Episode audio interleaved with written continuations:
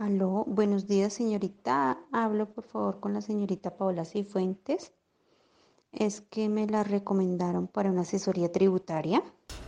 Aló, sí señora, muy buenos días. ¿Con quién tengo el gusto? Claro que sí, ¿en qué le podemos colaborar? Ay, señorita, lo que pasa es que yo soy una persona natural que voy a pasarme al régimen simple. Entonces quería ver si usted me puede asesorar sobre este régimen. Claro que sí, señora Alejandra. Cuénteme su merced eh, qué, qué preguntas tiene o qué dudas tiene como para brindarle una mejor asesoría. Bueno, pues tengo esta pregunta. Eh, ¿Quiénes pueden pertenecer a ese régimen primero que todo para saber si me puedo pasar o no? Eh, claro que sí, señora Alejandra. Mira, las personas eh, que pueden pertenecer a este régimen, a este tipo de régimen, son tanto las personas jurídicas como naturales que cumplan con, con ciertos aspectos.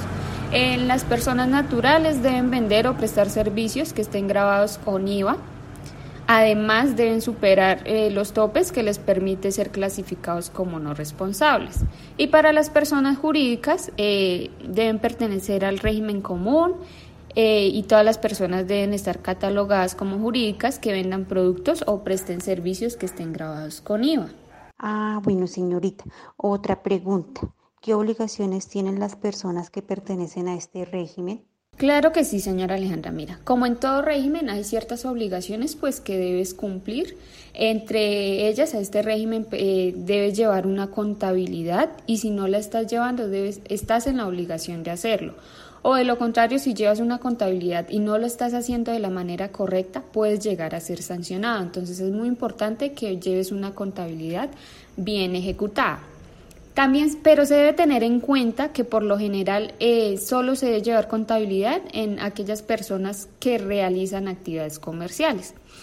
Otra obligación es inscribirte en el RUT de acuerdo pues a tu actividad eh, mercantil. Eh, debes expedir facturas de venta. También debes declarar impuestos como el IVA, impuestos sobre la renta, impuestos nacional del consumo, eh, y cuando se estén desarrollando servicios de expendio de comidas y, de bebidas, el impuesto a industria y comercio y comercio consolidado, de acuerdo pues con las tarifas que estén establecidas durante el año. Eh, eh, también estás en la obligación de informar el cese de las actividades grabadas con IVA, ya que si no informas el cese de estas actividades ante la DIAN, vas a seguir siendo como responsable y estás en la obligación de seguir haciendo tu respectiva declaración. Bueno, bueno, ya veo. Y por último, eh, ¿qué, pues, pues, ¿qué beneficios tendría yo al pertenecer a este régimen, señorita, para ver si, si finalmente me paso? Claro que sí, señora Alejandra. Mira, este régimen simple brinda varios beneficios, dentro de los cuales te puedo mencionar que las tarifas de este régimen están entre el 1.8 y el 14.5% y pues su aplicación depende de los ingresos brutos y de la actividad empresarial desarrollada. Es decir, eh, estos son muy inferiores a los del impuesto sobre la renta. También eh, otro beneficio es que los ingresos constitutivos de ganancia ocasional, así como los ingresos no constitutivos de renta ni, ni ganancia ocasional, no integran a base grabable del régimen de simple tributación, conformada por los ingresos pues, brutos y ordinarios y extraordinarios. Eh, también eh, con una sola declaración anual se cumple con el deber, el deber, formal de declarar varios impuestos y pues esto contribuye con la simplificación de trámites para, el empresa, eh, pues para las empresas y demás. Y pues disminuye otros costos pues adicionales que genera pues que genera todos estos trámites no con pues con un solo recibo se anticipa el pago de, pues, de hasta más de seis impuestos, pues esto contribuye con la simplificación de trámites también para las empresas y demás. Y pues dentro de, de los impuestos que se anticipan en un solo pago, pues está el IVA, el impuesto nacional al consumo, industria y comercio, sobre tasa bomberil.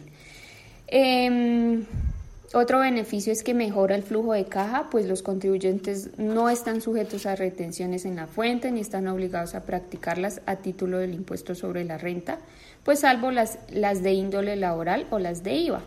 Pues eh, tienen muchos más beneficios, los cuales te podría brindar en una asesoría más personalizada eh, si deseas pues visitarme para brindarte una mejor asesoría respecto pues al cambio de, de régimen de tributación.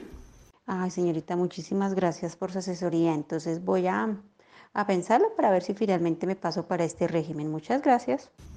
Claro que sí, señora Alejandra, con muchísimo gusto. Eh, muchas gracias por contactarnos. Acá vamos a estar muy pendientes de, usted. Eh, cualquier cosa para brindarle una mejor asesoría, una asesoría más personalizada para poder hacer más llevadero su cambio de régimen tributario. Muchísimas gracias y cualquier cosa estamos para servirle.